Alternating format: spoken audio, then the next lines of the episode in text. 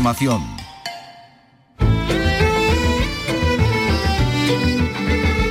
En RAI, Andalucía es cultura. Con Antonio Catón.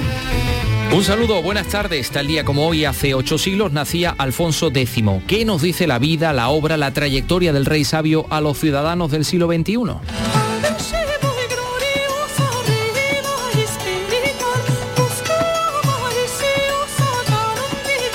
Pues para hablar de Alfonso X y de esto de celebrar los centenarios, con lo que tuvo mucho que ver esta figura, está con nosotros el doctor en Historia Medieval, Juan Luis Carriazo, de la Universidad de Huelva. Juan Luis, ¿qué tal? Buenas tardes. Muy buenas tardes. Muy brevemente, ¿por qué tenemos que celebrar a, a Alfonso X? Pues tenemos que celebrar a Alfonso X porque es un personaje histórico fundamental, porque está eh, muy vinculado a Andalucía, no exclusivamente a una ciudad, sino al conjunto de eh, nuestra región y básicamente porque queremos y deseamos celebrarlo. Cuatro siglos antes de Alfonso X, en el siglo IX, está ambientada la novela El médico que le dio la fama internacional a Noah Gordon, el novelista, el bestseller eh, en Europa que ha fallecido a los 95 años. Vicky Román, buenas tardes. Hola, buenas tardes. El estadounidense de origen judío empezó a estudiar medicina, pero pronto dio el cambio al periodismo. A mediados de los 60 publicaría uh, su primer éxito, El Rabino, a la que seguirían El Comité de la Muerte y El Diamante de Jerusalén.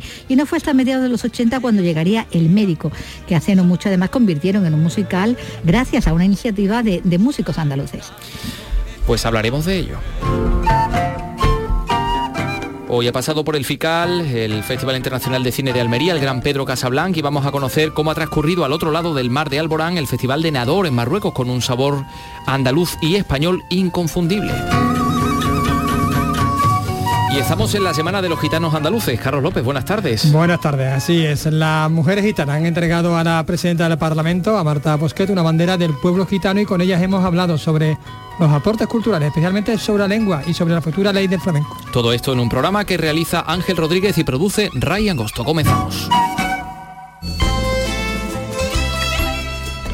Andalucía es cultura. Con Antonio Catón. El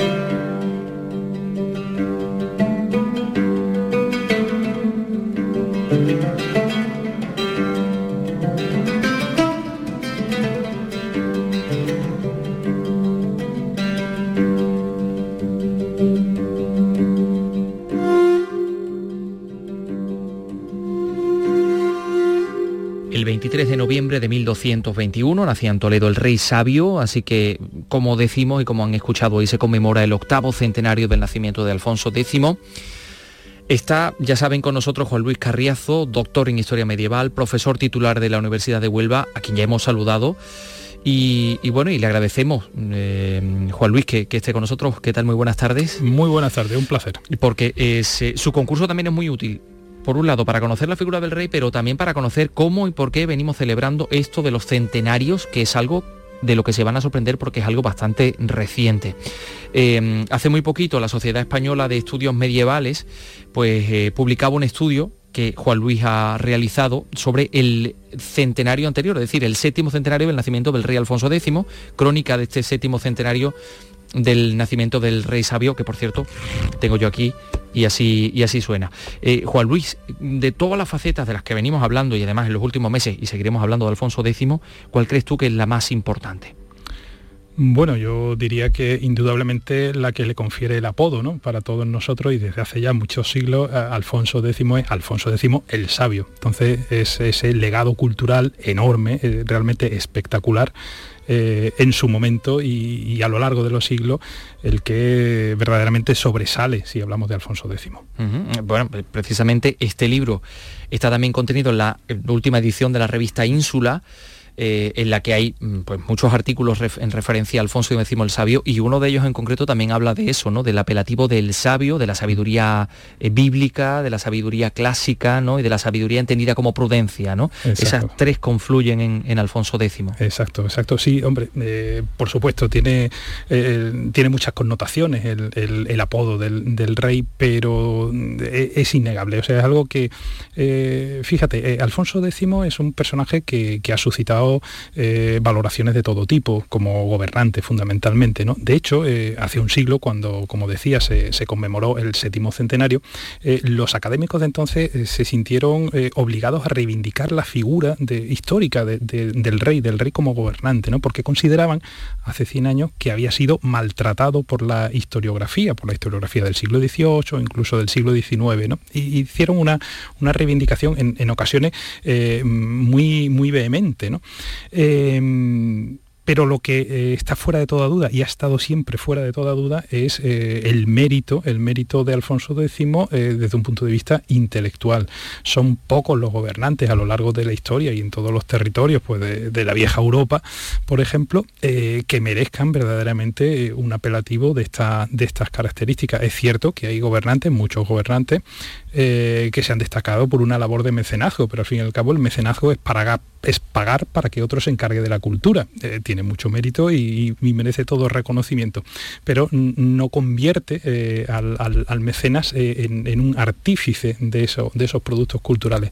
En el caso de Alfonso X no es una cuestión de mecenazgo, es el propio rey el que se implica en la, elaboración de, muchos de los textos. No quiere decir que él los escriba, todo hubiera sido imposible, pero sí participan algunos, escribe, por ejemplo, en las cantigas de, Santa María o en, las cantigas profanas, eh, hay textos escritos por el propio, por el propio Alfonso X. E independientemente de eso, concibe eh, muchas, eh, muchos de los proyectos, muchas de las obras, encarga muchas de, de, las traducciones, supervisa, dirige, encauza la labor de, equipos muy, muy notables, de, intelectuales de su momento. Eso lo convierte sin duda en un personaje excepcional dentro de del panorama de, la historia y por supuesto en la historia medieval y en el siglo XIII. madre de Jesucristo, que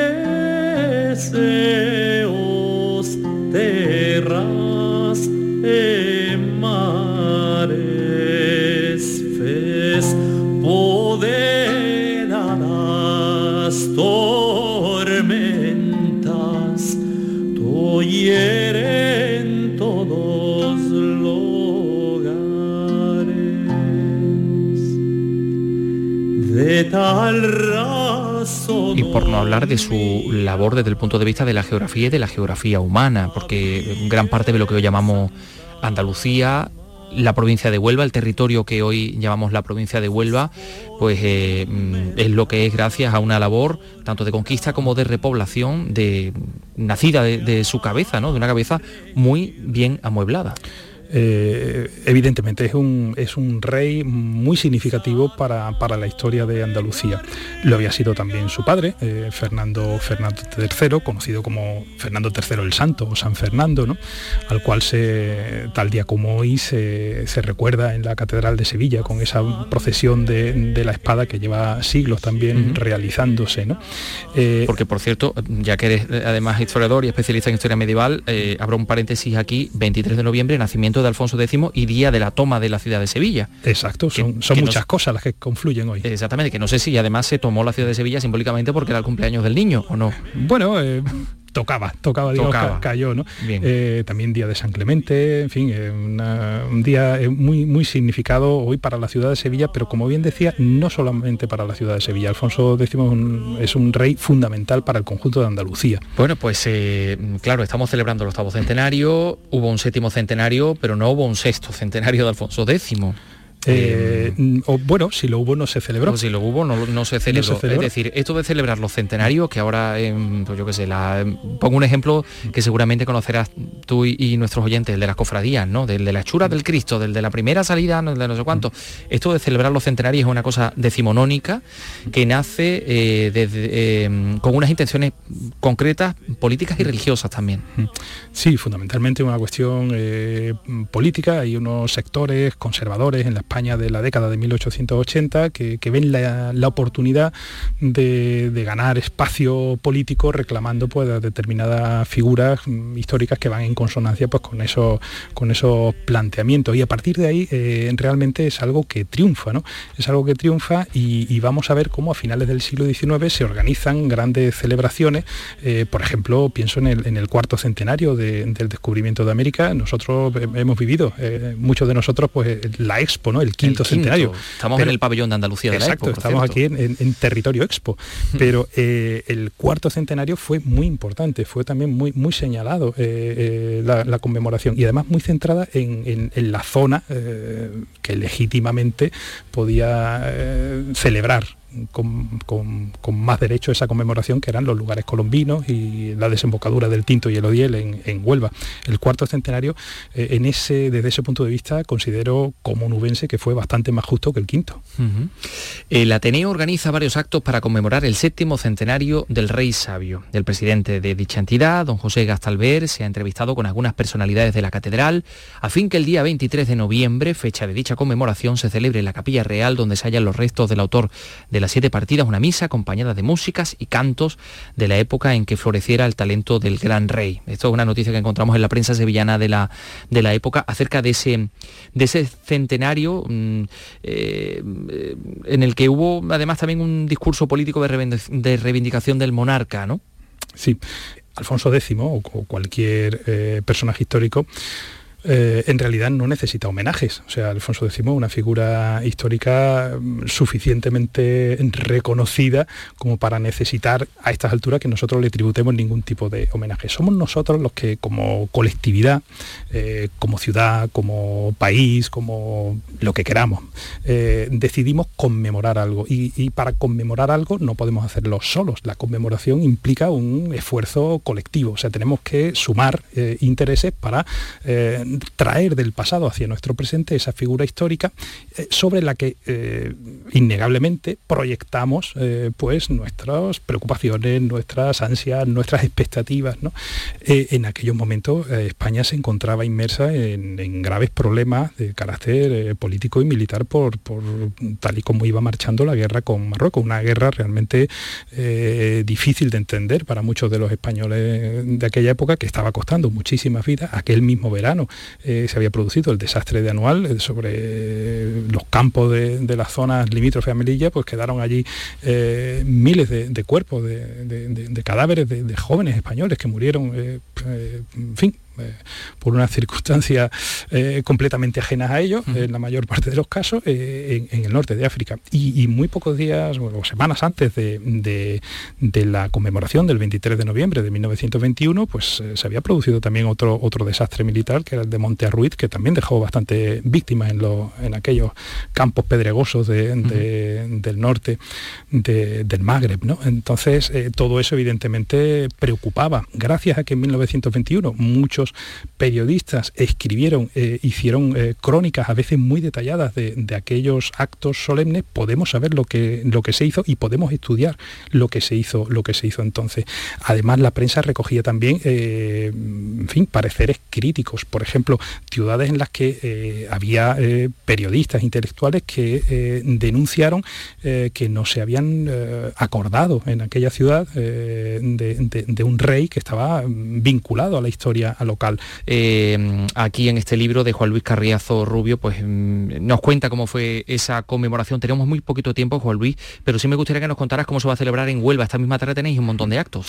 Sí, bueno, eh, eh, a partir de las 6 de la tarde en, La Merced, en un sitio... ¿La pues, catedral? en la Facultad de Ciencias Empresariales y Turismo primero y después la catedral, pues vamos a hacer una, una sesión que hace un guiño a cómo se celebró hace un siglo este centenario, porque va a ser una especie de, de sesión literario-musical, como decían entonces las crónicas periodísticas, pero adaptada a los nuevos tiempos, lógicamente. Vamos a presentar este, este libro en la Universidad de, Huelva, libro que tengo que decir que, está abierto para la consulta de, libre acceso y gratuito en la página web de la Sociedad Española de Estudios Medievales, muy fácil localizarlo y, descargárselo, ya digo, de manera libre y completamente gratuita. Y después tenemos la presentación de un documental que ha producido la Unidad de Cultura Científica de, la Universidad Universidad de Huelva y terminaremos con la música de las cantigas de, mano del grupo Artefactum. y eso será en la, en la catedral. Juan Luis Carriazo, muchas gracias por estar con nosotros. Muchas gracias a vosotros.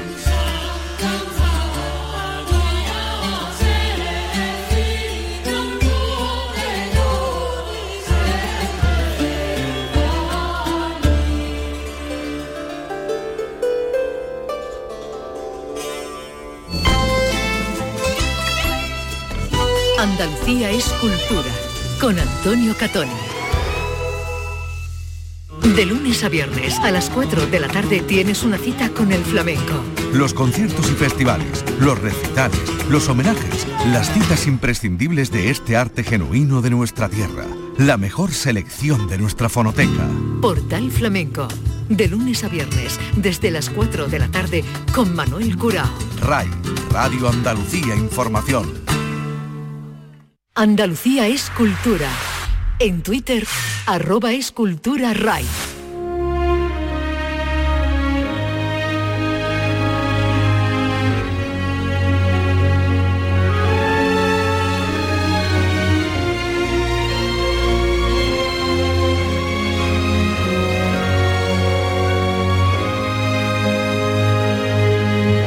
Pertenece al musical El Médico,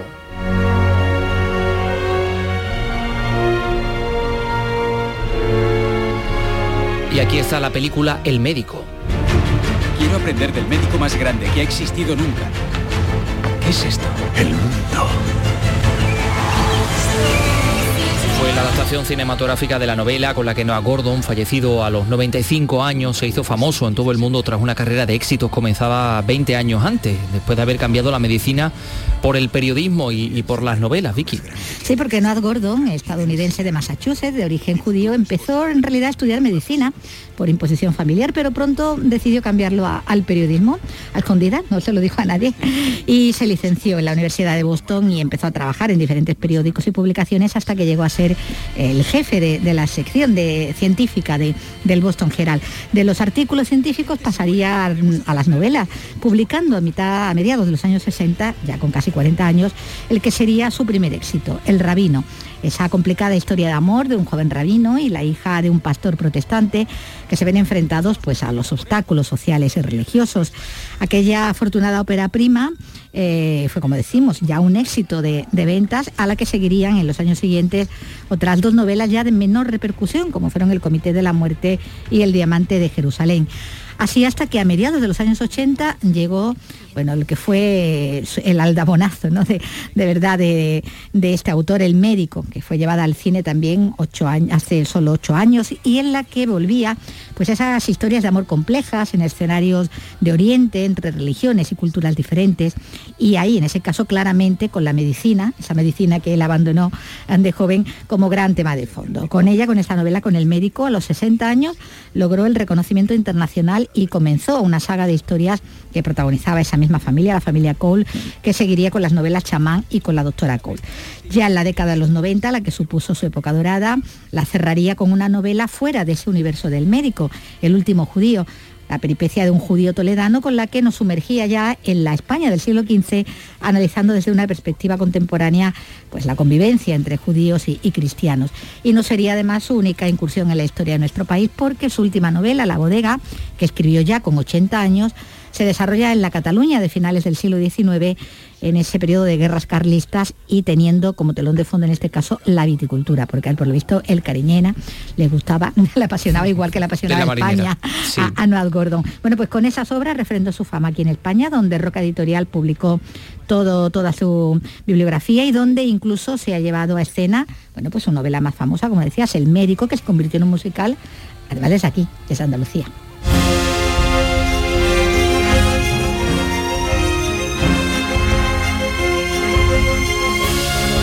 Libreto y letras de Félix Amador y la música de Iván Macías, del moguereño Iván Macías, con quien estamos en estos momentos. Iván, ¿qué tal? Muy buenas tardes. Hola, buenas tardes, Antonio, ¿qué tal? Suponemos que una noticia muy triste para ti también, ¿no? Bueno, claro, nos pilló un poco de sorpresa porque a pesar de sus 95 años, pues imagínate la, vitalidad e ilusión que tenía Noah, ¿no? Y hacía, bueno, desde el estreno del médico que no lo podía ver en persona, pero el contacto con, con él por medio de su hijo Michael era continuo y bueno, claro, pues nos pilló un poco de sorpresa y el palo pues fue para todos, pero lo principal es que se va, pero cuánto nos deja, ¿no? Y eso yo creo que con eso nos quedamos y esa es la felicidad que nos tiene que, que inundar a todos ahora, de que realmente es un hombre que gracias a su trabajo vivirá entre nosotros por siempre. Mm. Eh, ¿Tú te entrevistaste con él personalmente en una ocasión, tengo entendido? No, yo coincidí con él en varias ocasiones, coincidimos en varias ocasiones y hubo química desde el minuto desde el minuto uno. Vimos dos o tres veces en Estados Unidos y luego en España también coincidimos un par de ellas y siempre hubo esa química y yo creo que cogeríamos solo con la mirada. Mm. Como le estaba diciendo nuestra compañera Vicky Román, que era un gran enamorado de, España, ¿no? Él sí, él, eh, bueno, su hijo de hecho vive en, Cataluña, casado con una catalana, y él estaba enamoradísimo, tanto así con sus 92 años, eh, antepuso el viajar a España el estreno del médico a su salud. O sea, él decía que él veía el estreno del médico, del musical, mm, pasara lo que pasara y fuese como fuese, que él no se perdía ese estreno y se hizo el, viaje desde Boston a, Madrid para poder asistir al estreno. Eh, digo yo que algún vinito dulce de Moguer también probaría, ¿no? No sé si le llevarías un... ya pues, que le gustaba pues, tanto el vino. Pues, pues no lo sé si lo probó o no, porque si lo llevé seguro, porque no como con el vino, y más que nosotros tenemos una, una, una bodega también, que es bodega infancia, estamos con la bodega ahí con los vinos o hemos mezclado música y vino. Y bueno, ese libro de la bodega, desde luego que es muy, muy, muy interesante y, y bueno, cuenta mucho de nuestra historia, ¿no? En este caso de, los vinos catalanes, pero cuenta mucho de, nosotros. Eh, estáis en estos momentos preparando la gira del médico, de la cual ya hablamos aquí. Creo que comienza, si no me equivoco, el día 22 de diciembre en Sevilla, ¿no? Correcto, correcto. Empezamos el 22 de diciembre en, en el Cartuja Center en Sevilla. Y, a buen seguro pues habrá algún recuerdo especial para Noah Gordon en esa función, ¿no? Hombre, eh, no cabe duda, ¿no? No cabe duda de que, de que el recuerdo ha existido siempre, siempre ha habido un, halo de emoción a todo lo que rodeaba a Noah, porque cuando visitó a todo el elenco en Madrid, pues se vio que era un hombre mágico, ¿no? Que era un hombre que trascendía. Y evidentemente ese estreno el día 22 de diciembre, dentro de un mes, pues tiene que estar cargado de ese, de ese homenaje que sin duda no se merece, pero bueno, también qué, mejor homenaje ¿no? de que ha pasado a, la perpetuidad, ¿no? Y de que esperemos que el musical médico eh, pues contribuya también a, que el nombre de la gordo pues sea eterno, porque bueno, realmente su contribución al mundo de las letras, al mundo de las artes, yo considero que, que, lo, que lo merece y el público creo que también, ¿no? Por supuesto que sí. Iván Macías, muchísimas gracias por atendernos porque sé que estás muy ocupado con todos esos ensayos, así que un abrazo enorme. Un abrazo enorme a ustedes. El médico. Porque ya saben ustedes que tienen las fechas por ahí por internet, porque va a poder verse ese musical itinerante por distintos puntos de Andalucía. Bueno, enseguida vamos a hablar del pueblo gitano y de la cultura gitana. Son las 3 y 22. Andalucía es cultura, con Antonio Catoni.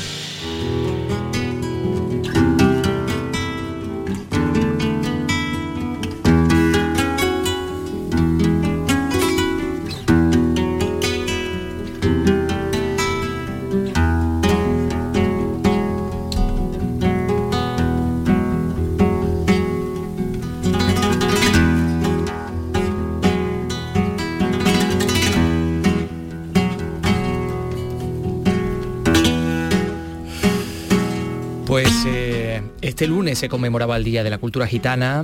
Hoy se ha celebrado un, acto simbólico, iniciativa de una asociación gitana, la Asociación de Mujeres Facali, al que ha asistido Carlos, ha sido en el Parlamento de Andalucía. Ha sido en el Parlamento, efectivamente. Las mujeres gitanas han hecho entrega de la bandera del pueblo gitano a la presidenta del Parlamento, Marta Bosquet, y a continuación se ha proceduralizado en el mástil de la fachada principal del edificio. Ha sido un acto en el que han participado pues, representantes de Facali, y la propia presidenta de la Cámara Andaluza. Con ellos he tenido oportunidad de hablar bueno, sobre los aportes culturales y especialmente sobre la lengua y sobre también la nueva ley del flamenco. Empezamos, si te parece, por la presidenta, ya que estamos en su casa, ¿no? Bueno, en la casa de todos. la presidenta del Parlamento, claro. Escuchamos a Marta Bosquet.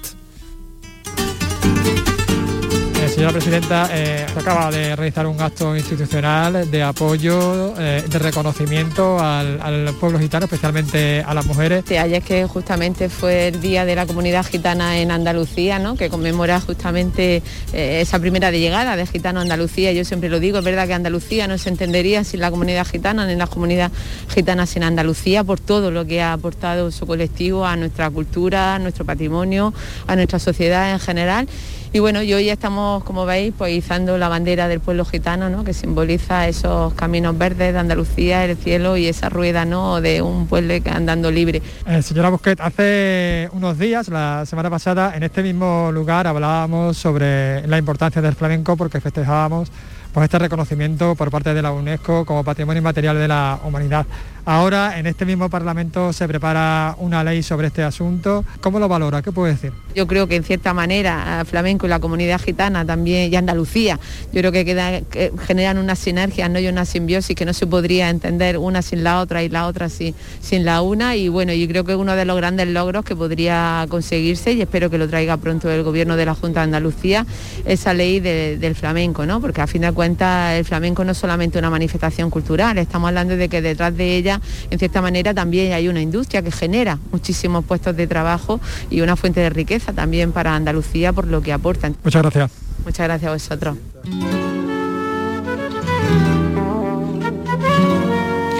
Y has podido hablar también con la con una representante de Facali, ¿no? Sí, con la vicepresidenta, con María Filigrana, que me decía lo siguiente. Bueno, supongo que un día importante para el reconocimiento del pueblo gitano, ¿no? Aquí en el Parlamento de Andalucía. Sí, efectivamente. Hoy conmemoramos el 22 de noviembre, que es el Día del Pueblo Gitano aquí en Andalucía, y es un día, una fecha que nosotras acostumbramos a difundir y a darle mucha visibilidad, porque es una gran oportunidad para que toda Andalucía entienda que muchas de las señas de nuestra tierra tienen que ver y están conectadas con nuestro pueblo, con los gitanos y con las gitanas. Evidentemente el pueblo gitano tiene mucho que decir eh, en el ámbito flamenco y ahora se está preparando una ley aquí en el Parlamento de Andalucía sobre este asunto. Eh, ¿Cómo lo valora? Bueno, nosotras como gitanas entendemos que, efectivamente tenemos un papel y tenemos, hemos dejado un legado. Hay toda una idiosincrasia en el flamenco que tiene mucho que ver con los gitanos, con la forma de vida gitana, las letras, los relatos que se cuentan. Nosotras eh, en la defensa de la cultura también abordaremos esta cuestión y colaboraremos en donde sea eh, posible para que la identidad del pueblo gitano no se diluya, ni se pierda, ni se niegue dentro de, una forma de vida que, que es el flamenco. Para mí no es una disciplina, es toda una forma de vida y ahí tenemos que participar y, formar parte de, esa reivindicación por el flamenco que es, que es algo andaluz y sobre todo también gitano. Muchas gracias. A vosotros. La aportación del pueblo gitano a la cultura de Andalucía es enorme. A tantas cosas de la mm. cultura andalucía, tantas dimensiones. Si te parece, eh, también he podido hablar con José Vega, que bueno, también aparte de ser portavoz de, de Facari, y estudioso de todas estas cuestiones, pues compañero nuestro, está en el programa Cámara ah, claro, claro, sí, sí, sí, te iba a decir que me sonaba. Queremos hablar que, con el mismo título del mítico espectáculo de, de, Mario Maya. Bueno, pues con él he hablado sobre esto que comentamos, ¿no? sobre todos los aportes culturales y especialmente sobre la lengua. ¿Escuchamos? Venga buenas tardes. Buenas tardes, me alegro de, saludarte. Vamos a hablar un poquito de, esta cultura, esta influencia del pueblo gitano en la cultura de nuestra tierra, de Andalucía, que no se queda solo en la música, que va más allá, por ejemplo, en la lengua. Por ejemplo, en la lengua, por ejemplo, en nuestra forma de, vivir, en la gastronomía, en la religiosidad popular, en el carnaval, donde no esté los gitanos. Cuando está Andalucía, eh, sería algo muy, muy, muy, muy raro. Sin gitano no se entiende la Andalucía contemporánea de hoy. No, totalmente. Estamos hablando de, cinco siglos de convivencia y esos cinco siglos han hecho que la, idiosincrasia andaluza y por ende también la española eh, sean mm, una extensión de lo que es la cultura gitana. Eh, centrándonos un poquito en, la lengua, es que hay datos curiosos, ¿no? Por ejemplo, no es lo mismo el caló que, que la lengua romaní, ¿no? Sí, el romanó es una lengua indoeuropea, la única que queda ahora mismo en el, mundo, eh, que es un idioma que, hablan las personas romaníes de, prácticamente todo el mundo, menos los españoles y los portugueses, ya que los reyes católicos pues nos lo prohibieron allá por el siglo XV, ¿no? Y entonces lo que nos ha quedado es un pogadolecto, como nos habla el catedrático, el profesor Plantón de Málaga, que son una serie de palabras sueltas que además a su vez se la hemos dado al, al castellano, ¿no? Entonces, pues todo el mundo o mucha gente conoce lo que estamos hablando, eh, la lache, eh, el parné, la gindama, el currar, molar, el chaval. Hay infinidad de palabras que se las hemos dado a, Andalucía y prácticamente a toda España. Claro, el problema es que eh, el romanó, la lengua del pueblo rom, no sé si lo digo bien, rom con dos R, es una lengua ágrafa, es decir, que no se escribe. Y, si a eso le añadimos, pues digamos, la represión de, concreta en, la península ibérica, pues se diluye un poco, ¿no? Sí, bueno, eh, hay que tener en cuenta que Marcel Curtiade, que fue profesor del Instituto Inalco en París, fue el que estandarizó de alguna manera el romano y hoy en día pues lo podemos estudiar. Pero ¿qué sucede?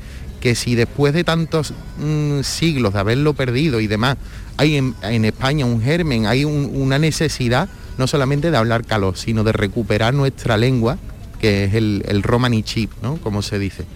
Y el romani chip no es más que, nuestra lengua materna, que nos gustaría, eh, primero por conservarlo, por la memoria histórica, y después para podernos comunicar con nuestros hermanos, que en este caso pues nos quedamos mudos, ¿no? O utilizamos el inglés o no hay manera de, podernos comunicar con ellos y eso es un, eso es un problema. Vale, pues muchas gracias. A ustedes siempre. Que eh, Carlos, como ha explicado José Vega, un gitano de eh, que hable en caló, un gitano de Andalucía, de cualquier punto de Andalucía que hable en caló, no se puede entender con un gitano que viva en Budapest. Con uno de, Rumanía o de, yo qué sé, o de Checoslovaquia, de Hungría, no se puede entender. o de Egipto o de, o de, Marruecos, que también hay. Aunque hablen lenguas con características, con algunas características similares. Claro, es decir, no, se puede, no se puede entender. A lo mejor por el contexto sí, pero claro, es que son eh, palabras sueltas, ¿no? Lo ha explicado él perfectamente. Palabras sueltas que además se mezclan con el español, con lo cual tampoco con la grafía y con y con la forma española, con lo cual tampoco tiene mucho mucho en común. No es una lengua indoeuropea pura, digamos, que salió hace 3.000 años de, o 2.000 años de, la India, ¿no? Claro, claro. Bueno, pues ahí está la cultura del pueblo gitano, como decimos, eh, que ha impregnado la cultura andaluza en general y también la cultura andaluza en general ha impregnado la cultura del pueblo gitano, porque claro, mm, muchas de las cosas que hoy consideramos flamenco, ellos las escuchan del morisco, de los, de los negros y de, claro, de todos esos pueblos que el flamenco, ¿no? hay nada más impuro que el flamenco. ¿Vale? Pero evidentemente el aporte del, del, pueblo gitano, pues claro, es que es fundamental en la creación de, de cantes, de, estructuras, de líricas, es que es fundamental, es que sin gitano no hay flamenco, ¿Mm? así de simple. Bueno, por eso van a aparecer en la ley del flamenco. Por eso va a aparecer y se va a especificar. Por los gitanos. Pues fíjate, ya que hablabas de, hablas, eh, hoy comienza en Corea del Río las cuartas jornadas de hablas andaluzas que se van a, tratar eh, asuntos muy dispares como el habla andaluza, la norma lingüística, miradas lejanas sobre el, agua, el habla andaluza, hablar andaluz como acto político, Em, hay una conferencia muy curiosa sobre el léxico andaluz y que se basa en los ictiónimos. ¿Te suena que puede ser? Ictiónimo. No, no, no, son los nombres de los peces. Los ictis en griego, los nombres de los peces que bueno, que no sé, que en Andalucía hay algunos nombres muy particulares de los de los peces. Bueno, de todo esto se va a hablar en la Como jornada ¿no? Por ejemplo, de hablas andaluzas. Como Soyo por ejemplo. Sí, sí, sí. sí. Eh, mañana hablaremos con, algún eh, con algún responsable de, de esta jornada. Vamos con más cosas. Vamos a hablar del Festival Internacional de Cine de Almería, FICAL.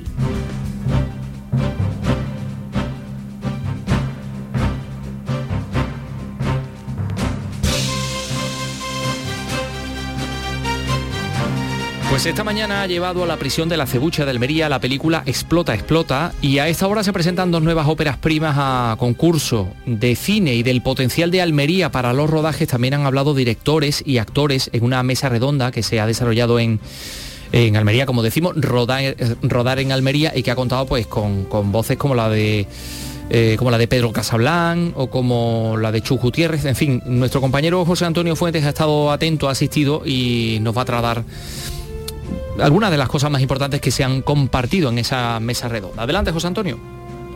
La luz y el paisaje de Almería son el principal atractivo para los rodajes de cine. Actores y directores reconocen su amor por esta tierra que los cautiva y los marca para siempre. Es el caso de la directora granadina Chu Gutiérrez. Qué millones de paisajes increíbles, sobre todo la mezcla, ¿no? Puedes, no sé, puedes hacer mm, montaña y puedes hacer desierto. También Pedro Casablanc ha contado algunas de sus experiencias y sus orígenes almerienses. Hicimos un, corto ya de terror, que era, había zombies ahí en el desierto de Tabernas, por si a alguien no se le había ocurrido, eh, una, una, del oeste con caballos, con, en fin. Y luego, por supuesto, la experiencia de Mar de Plástico, claro. Mm, bueno, Mar de Plástico tendría, fueron dos temporadas, fueron muchos capítulos y podría contar muchas cosas de Mar de Plástico, pero no sé si me voy a extender muchísimo. Podríamos ir variando, ¿no? Un poquito, porque, porque si no va a ser todo muy largo. Y luego tengo que hablar de mi abuelo que nació en Vélez Blanco. El Festival Internacional de Cine de Almería tiene hoy una componente social muy importante con la proyección para los presos de la cárcel El Acebuche de la película Explota, Explota.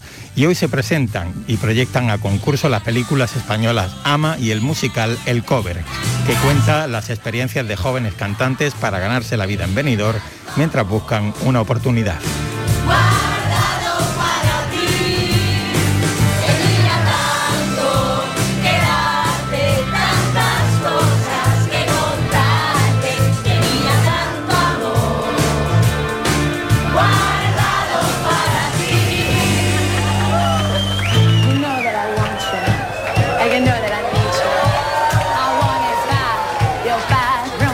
Andalucía es cultura con Antonio Catoni.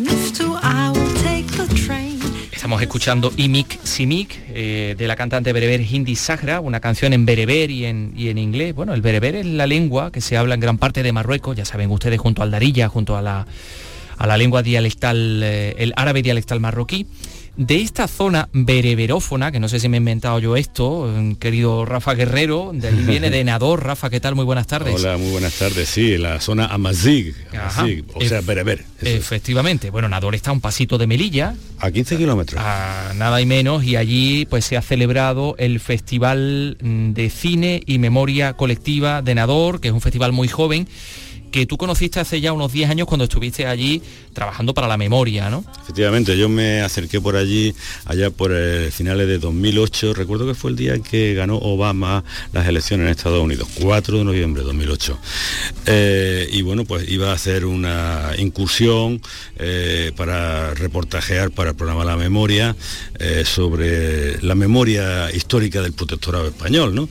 Entonces pues descubrí muchas cosas interesantes, entrevisté a gente muy interesante y no solamente la entrevisté, sino que la conocí y luego tuvimos una relación que se ha ido prolongando hasta ahora y luego pues, pues esa gente eran los miembros del Centro de la Memoria Común eh, de Marruecos y, bueno... Pues Centro de Memoria Colectiva para la Democracia y la Paz. Memoria Común. Memoria, ah, sí, sí, la democracia y la paz. Pero memoria común, no colectiva. Entonces, bueno, pues eh, hicimos una buena relación, me invitaron a, mm, seminarios bilaterales hablando de temas de historia, de memoria y demás. Y luego pues ya derivaron en eh, organizar este festival de memoria común, internacional de cine y demás, allí en Nador. Y bueno, ahí estamos colaborando de entonces con ellos. Y te han invitado y, viene, y vienes que te lo has pasado en grande. Te has dicho que ha estado muy bien el festival, ¿no? Ha estado muy bien, como todos los festivales anteriores, lo que pasa, claro, ha ido creciendo y cada vez más pues tiene más prestigio internacional, invita a mayores figuras y es un festival, digamos que es un festival festival con, con un contenido distinto, no un festival eh, glamuroso, estilo Cannes, estilo mm, otros festivales que conocemos, sino que tiene una, una profundidad, digamos, doctrinal, porque trata de dar un mensaje en relación a los derechos humanos y la interculturalidad y demás. Eh, Así que yo estoy muy satisfecho de colaborar con ellos cada año. sí, bien, sí. bien, bien. Oye, eh, eh, mm, ¿quién forma o quién conforma este Centro de Memoria Colectiva para la Democracia y la Paz, que es el organizador del, del festival, que creo que también está relacionado con la Fundación Tres Culturas? Bien, sí, ¿No? claro, ha habido mucha relación con, con la fundación que nos ha ido apoyando en diferentes, en diferentes años y demás. Y, y bueno, la gente que, eh, que está detrás de, de este centro de memoria común, pues mira, está presidido por Adelan Butayev, eh, que estuvo 12 años en la cárcel, en la cárcel de Hassan II. ¿eh? Eh, está también Asdelan Sediki, que fue ministro de, de Empleo eh, hace cinco años en un gobierno de coalición, porque allí se estilan mucho los gobiernos de coalición, de amplias coaliciones y demás. Y bueno, pues gente que, que ha estado muy preocupada por el tema de los derechos humanos y, los, eh, y la lucha por las libertades internas, porque Marruecos tuvo una época oscura con Hassan II, el anterior eh, rey, antes de Mohamed VI, y Mohamed VI pues ha ido, pues digamos, permitiendo que, que esta gente, estos intelectuales, pues tengan ahora un papel activo, un rol activo en la sociedad eh, y en la política y bueno, pues este tema de los derechos humanos allí, pues parece que, que tiene mm, determinados déficits Marruecos, obviamente, pero ellos luchan por profundizar en la libertad democrática y en la democracia. Bueno, pues eh, es importante, es interesante decirlo, efectivamente, hablar de, de Marruecos y hablar de, de todo lo que ha pasado por el festival, en el que además ha ganado una, una película, un largometraje. Hay distintos géneros en el festival, hay cortos, hay largos y Hay documentales. secciones, sesión en largometraje, sesión de documentales y sesión de cortos. En, este, en esta ocasión, como en la anteriormente presencial, que fue hace dos años, pues ha habido, oh, hubo una online el año pasado, por cierto, pero en esta ocasión pues se ha impuesto una eh, producción española de un chaval de 24 años, que era su primera, su primer largometraje. Ah, Enrique. García Vázquez, ¿no? Enrique García Vázquez, vallisoletano él, y bueno, pues ha, ha llegado y ha, ha topado, había sido seleccionado con, en, en Seminci de, de Valladolid, pero no pasó de ahí. Y sin embargo aquí ah, se lo ha llevado por delante el premio con gran mm, claridad.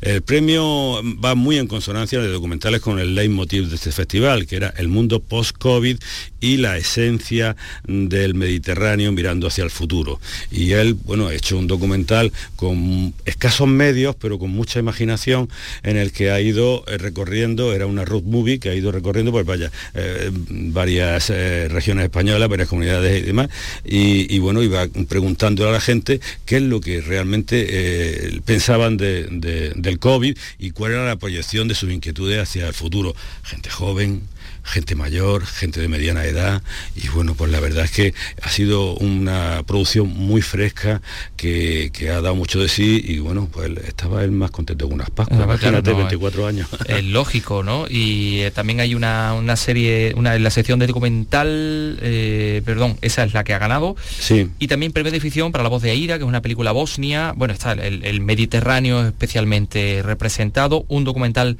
marroquí que se lleva el segundo premio, La Escuela de la Esperanza, un Sí. rodaje que sigue a los niños de la zona del Atlas. Efectivamente, sí, es un, ro- un rodaje también con bara- barato en cuanto a producción, pero muy interesante pues porque en esa en esa zona de Marruecos lo que hay es mucha dispersión de población y es muy difícil que la gente pues pueda ir a la escuela, los niños tienen que coger hasta 13 kilómetros de ida, 13 kilómetros de vuelta, en fin, eh, demuestra las dificultades, pero que sobre todo se impone eso, l'école de l'espoir en francés, ¿no? Que la, la escuela de la esperanza, La escuela de la esperanza. Y, y al final acaban tal. Y por cierto, quería comentar que la que la mm, primer premio del, del largometraje, eh, que ha sido eh, La voz de Aida, también se llama Cuo Vadis Aida, es una película que ha sido nominada para los, Or- los Oscars. O sea que digamos que el Festival de Nador la ha reconocido incluso antes de que pueda hacerlo por, por los Oscars. Está muy bien hecho, está, está muy bien hecho porque habla de, de la época de la matanza de Srebrenica Srebrenica de los serbios contra los bosnios, los musulmanes bosnios, y, bueno, y la incapacidad, la absoluta incapacidad que tenían los cascos azules internacionales para, para contener a la, violencia y la represión. estamos hablando de ayer, de antes de ayer. hablando del año 1995-96, mm. creo. Mm, ahí está ese eh, premio de la Bosnia Yamila Svanik. Hay otras también personalidades españolas que han sido distinguidas en el Festival de Nador. El Festival de Nador tiene un sabor español Señor tiene un sabor español indudable. Porque tú eh, por Nador, además, tú puedes hablar en español, la, efectivamente, la ciudad está muy cerquita de Melilla. allí habla, dice salam aleikum, pero te ven con pinta español y te hablan, hola, buenas tardes, en fin, que te hablan con... Madrid o Barcelona. ¿Eh? bueno, sí, efectivamente, Madrid o Barcelona, allí en cuanto a fútbol, evidentemente. Mira, allí se ha establecido también, como digo, el festival, los, los cinco últimos años, un premio internacional que reconoce los derechos humanos a nivel internacional. Este premio, el primero fue en 2016, se le dio a, Hussein Abbasi, que es un tunecino que formó parte de la, del triángulo que fue condecorado anteriormente como premio Nobel por aquello de la primavera árabe en Túnez. Posteriormente fue este, José Luis Rodríguez Zapatero. José Luis Rodríguez Zapatero fue reconocido con ese premio internacional, estuvo allí, yo estuve acompañándolo y demás. Eh, al año siguiente fue este, el director de la Fundación Tres Culturas, por eso te decía de la conexión con la Fundación Tres Culturas, José Manuel Cervera. El siguiente fue Juan Manuel Santos, expresidente de Colombia, que protagonizó el impulso de la Comisión de la Verdad y esa justicia transicional que, se llevó. Y ahora, y ahora está un poquito, eh, por cierto, en, crisis esa, esa situación de justicia transicional, esa transición. Y en esta ocasión, esta última, pues ha sido una ministra francesa procedente, originaria de Nador, que tiene unos cuarenta y tantos años, que fue ministra con François Hollande, eh, sobre, ministra de Igualdad y de Mujer y demás, una, mujer muy interesante, una mujer muy interesante. Así que esos, digamos, son los reconocimientos. Pero aparte de eso, eh, españoles, pues la Universidad de Granada ha estado presente allí. No ha podido estar la rectora Pilar Aranda, pero sí ha estado el director general de Cooperación Internacional de la Universidad, ha estado presente el Instituto Cervantes, de FES, no por su mm, director, sino por una colaboradora, eh, y también estuvo en otras ocasiones el director de Cervantes de, bueno, de hecho antes Tánger, fue Tánger antes y ahora uh, IFES. Y, luego, por cierto, Carlos Rosado, que fue el secretario general de esta casa, de la RTVA, Andalucía pues, Film Commission, como presidente de la Spain Film Commission, ha dado una masterclass allí. Y ha sido pues muy, muy interesante y le han preguntado y, bueno, ha, dado determinados consejos para que Marruecos con, eh, proyecte su buena imagen eh, para que pueda también apoyarse en el desarrollo cinematográfico, pues para su desarrollo económico y demás. Bueno, pues nos han venido ahí desde del sur, desde Marruecos, hemos abierto una, una ventana a ese otro país que tenemos ahí muy cerquita y con el que tenemos unos lazos de unión cierto, perdón, muy importantes y muy fuertes. Se me olvidaba decir también han estado artistas andaluces como Raúl Alcover tocando en la, ceremonia de inauguración y de clausura y luego también otros como Quique Perdomo, que es un saxofonista espléndido de fama internacional canario y Kino Idrisen que también estuvieron actuando como digamos aportación cultural española. Es lo que ha dado de sí este festival de Nador. Rafael Guerrero, gracias por estar con nosotros. Encantado Antonio. Andalucía es cultura con Antonio Catoni. Andalucía es el legado del paso por nuestra tierra de numerosas civilizaciones y todas han dejado su sello. Despierta tu curiosidad por conocerlo en Ruta Mediterránea, un espacio para descubrir a los países y pueblos que nos rodean a través de nuestras culturas, orígenes y valores. Hay mucho en común. Ruta Mediterránea, todos los martes, desde las 11 de la noche, con José Carlos Cabrera. RAI, Radio Andalucía Información. Andalucía es cultura. En Twitter, arroba escultura RAI.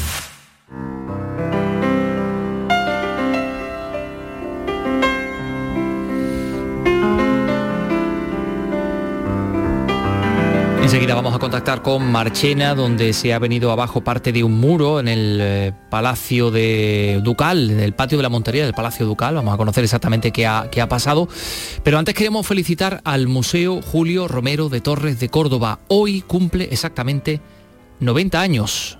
José Antonio Luque, Córdoba. El 23 de noviembre de 1931, apenas año y medio de la muerte del pintor Julio Romero de Torres y con la presencia de numerosas autoridades, se inauguró frente al Museo de Bellas Artes, tan solo separado por un patio, el museo dedicado al pintor. Su hermano Enrique había pedido a Bellas Artes que se dedicase una sala o un pabellón del primer museo de la ciudad a la figura de Julio, cuyo entierro fue en loor de multitud y, como sucedería después con el de Manolete, todo un acontecimiento social en Córdoba. Teo Vélez es biógrafo de Romero de Torres. Que se inaugura apenas año después de fallecer el pintor, que ocurrió, había ocurrido la muerte en, mayo de 1930 y el museo, pues hoy se cumplen en 90 años, fue año y medio después, cuando se inauguró, se inauguró perdón, pues claro, hace que estuviese todavía esa inercia exitosa de Julio Romero de Torres, ya en muerte, eh, todavía muy, muy activa, digámoslo así. En mayo de 1936, a propósito de la recomposición de varias salas, tuvo lugar una segunda inauguración que recreó en el museo el estudio de Julio Romero de Torres, parte del cual se conserva actualmente en unas vitrinas.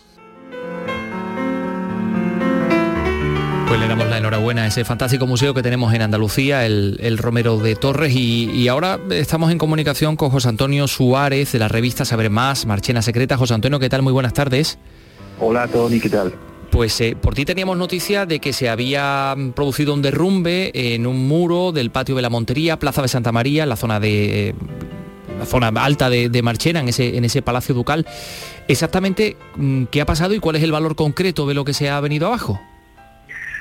Pues sí, justamente el fin de semana ya había, como ha habido lluvia, viento, ya empieza el mal tiempo, cada vez que llueve se mueven los muros de las edificaciones antiguas y entonces pues se ha venido abajo buena parte del muro que sería el muro sur del Palacio Ducal del Duque de Arcos de Marchena. O sea, eh, estamos hablando de que la de que es una construcción que se trata de una alcazaba musulmana que ocupa toda la zona alta, como tú has dicho, del municipio y, como zona noble teníamos la, la, construcción del Palacio Ducal que fue eh, donado eh, por el rey Fernando III de Santo tras la conquista a su esposa Juana de Pontís y luego pasa a los infantes de Castilla eh, y, también es coetáneo de la época de, Alfonso X y de San Fernando, y luego pues en 1300 pasa a los Ponce de León, que es una de las grandes casas señoriales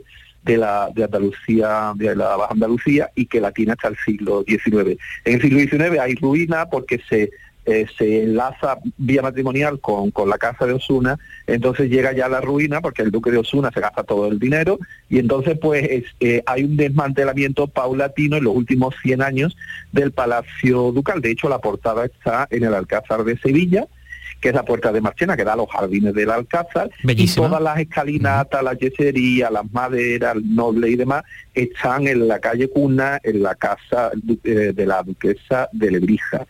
Y aquí pues quedan las estructuras, quedan la, todavía algunos restos de yesería en las paredes, quedan la estructura de la alcazaba musulmana que tiene una muralla doble, existe la, muralla del recinto, digamos, del municipio, donde está el Arco de la Rosa, la Puerta de Morón, que es la, digamos, la parte de la muralla del municipio, y luego hay otra muralla interior que, es la que está, digamos, protegiendo la zona militar del Palacio Ducal.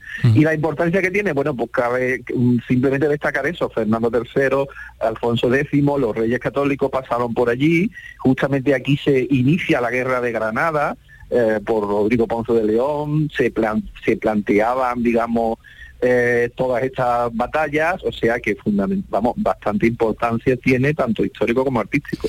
Bueno, pues este eh, muro, parte de, un muro, según hemos visto en, las propias fotografías, que se ha venido abajo y, no sé si las autoridades han dicho, se han referido a, a este respecto lo, Que, no se han pronunciado al respecto, pero sí, eh, hoy, por ejemplo, ya estaba apuntalado, ya, ya había unos puntales de madera sujetando la pared para que no se cayera más.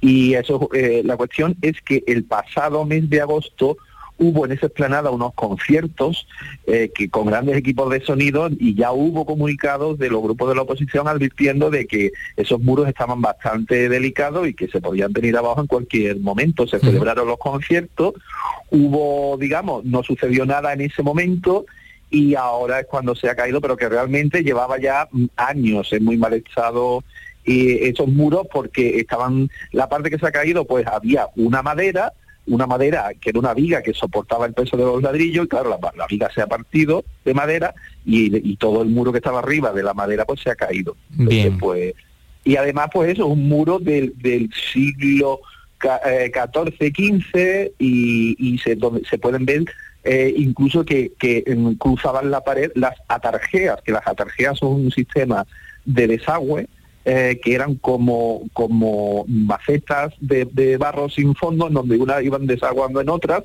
es decir, un sistema de desagüe original y todavía, yo te digo, queda la misma, los muros de la misma eh, de la misma configuración original del palacio y, algunos restos de yesería de haber ido desmontando todas las zonas nobles del palacio. Y como curiosidad, ahora mismo se están haciendo unas intervenciones arqueológicas, pero en otra zona justo al lado, no en esa, en esa no estaba previsto ninguna intervención, pero justo al lado, mm, ayer se inició una intervención arqueológica que es para recuperar los jardines del Palacio Ducal, con georradar y demás, hay un grupo de arqueólogos trabajando para determinar exactamente dónde estaba el sistema hidráulico del palacio y justo enfrente cultura, ah, eh, justo enfrente del muro donde que se ha caído cultura y, y el pasado verano otra intervención en otra zona que también está delicada en los muros. Bueno, José Antonio Suárez, eh, es que no, nos quedamos sin tiempo, pero bueno, eh, gracias por en cualquier caso por hacernos partícipes de esto que ha pasado, que se sepa y que se ponga, efectivamente, se ponga, bueno, pues remedio a estas cosas porque también es nuestro patrimonio. Lo dicho, gracias José Antonio. Gracias a ti. Son las 3 eh, y 54 minutos. Mm, vamos a hablar de la cerámica de Fajalauza.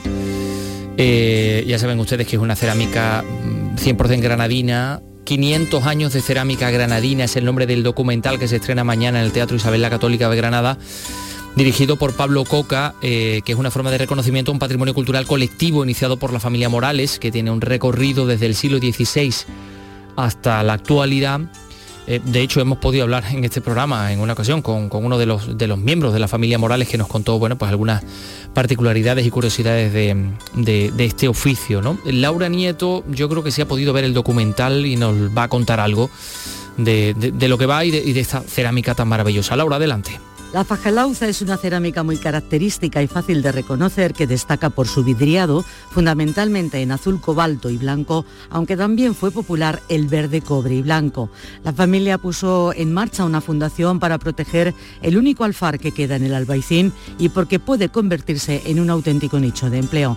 Manuel Morales, uno de los colaboradores de la Fundación Fajalauza. Hay una demanda y está muy vivo todo lo que es eh, la imagen de la cerámica tradicional granadina en el inconsciente colectivo no solamente de la ciudad, sino de fuera. ¿eh? Es muy reconocible, no solamente por las generaciones mayores, sino por las generaciones de, gente joven. El documental de 50 minutos de duración pretende difundir esta artesanía que se aborda desde diversos ámbitos con especialistas, como destaca el concejal de Turismo de Granada, Eduardo Castillo. Arquitectos, coleccionistas, anticuarios, historiadores, diseñadores, especialistas de la propia Universidad de Granada que han ido documentando la trayectoria de, esta, de esta cerámica de Fajalauza. El estreno mañana a las 7 de la tarde está abierto al público en general hasta completar aforo.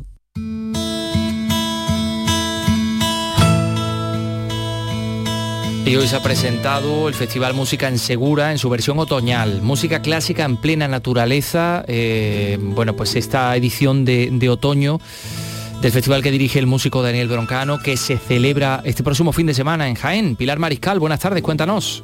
El festival nació en 2014 con su edición de verano y más tarde con otra cita en noviembre y ha aportado el interés por la música de los habitantes de la zona, además de la pasión de aficionados y entendidos por acudir a este evento anual.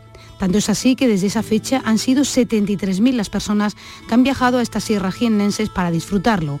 Este año se espera recuperar el nivel de asistencia que se perdió por el COVID en 2020 y en torno a las 10.000 personas se esperan que pasen por Segura de la Sierra durante el próximo fin de semana. Daniel Broncano es el director del Festival de Música en Segura. Yo lo veo como una forma de reflexión de qué otras formas de economía son posibles en nuestra provincia. La cultura que nosotros traemos a Música en Segura es una música que está siempre fuera del mainstream, está fuera de lo que suena el 95% de las veces la radio y sin embargo esto tiene un público gigante, ¿no? Que omnívoro que viene para escuchar música especial. Durante los días 26 al 28 se van a realizar todo tipo de actividades con la población serrana, incluida la escolar, más varias citas musicales que traerán hasta Segura de la Sierra y toda la comarca las voces y los músicos más destacados del momento, como la soprano Raquel Aduenza, una de las más importantes de España, o el tío Vibrat, o también al grupo de neopercusión Sonbook. Amanecí otra vez entre tus brazos y desperté llorando de alegría.